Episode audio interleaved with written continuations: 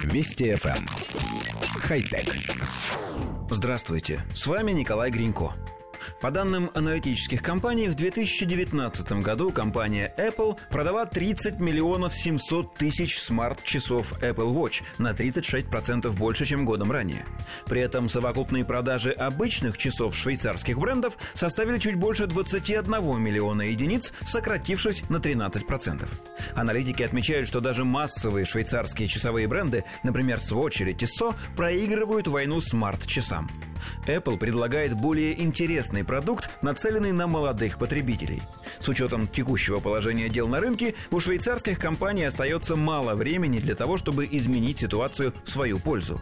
В последние годы некоторые из них объявляли о планах создать собственные смарт-часы, но успеха на этом поприще они пока не добились коллектив редакции нашей программы задумался о том, какие еще отрасли производства так или иначе пострадали от компании Apple. Появившийся в 2007 году первый iPhone задал вектор всей индустрии, и из прилавков исчезли сотни моделей кнопочных телефонов. Те производители, что выжили в конкурентной борьбе, предпочитают выпускать смартфоны. Они, по сути, являются полноценными карманными компьютерами и выполняют огромное количество функций. Самый простой пример. Как только сотовые операторы освоили передачу текстовых сообщений, в небытие канули пейджеры. Этот сегмент рынка просто-напросто исчез. Точно так же, как сократился до смехотворных значений сегмент стационарной проводной телефонии. Но это только начало. Как только камеры в смартфонах научились давать более-менее приличную картинку, рухнул рынок любительских фотокамер.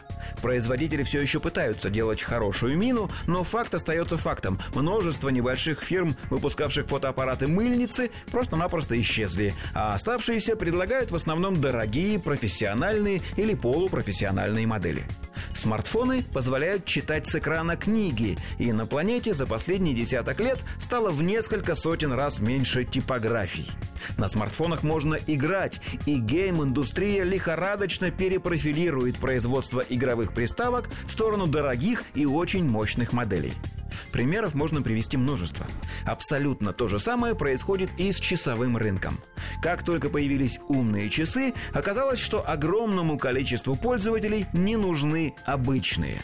Поначалу часовые гиганты только посмеивались и публиковали оптимистичные прогнозы, но время шло, доля электроники росла, и вот уже одни только Apple Watch обогнали по продажам всю швейцарскую часовую промышленность.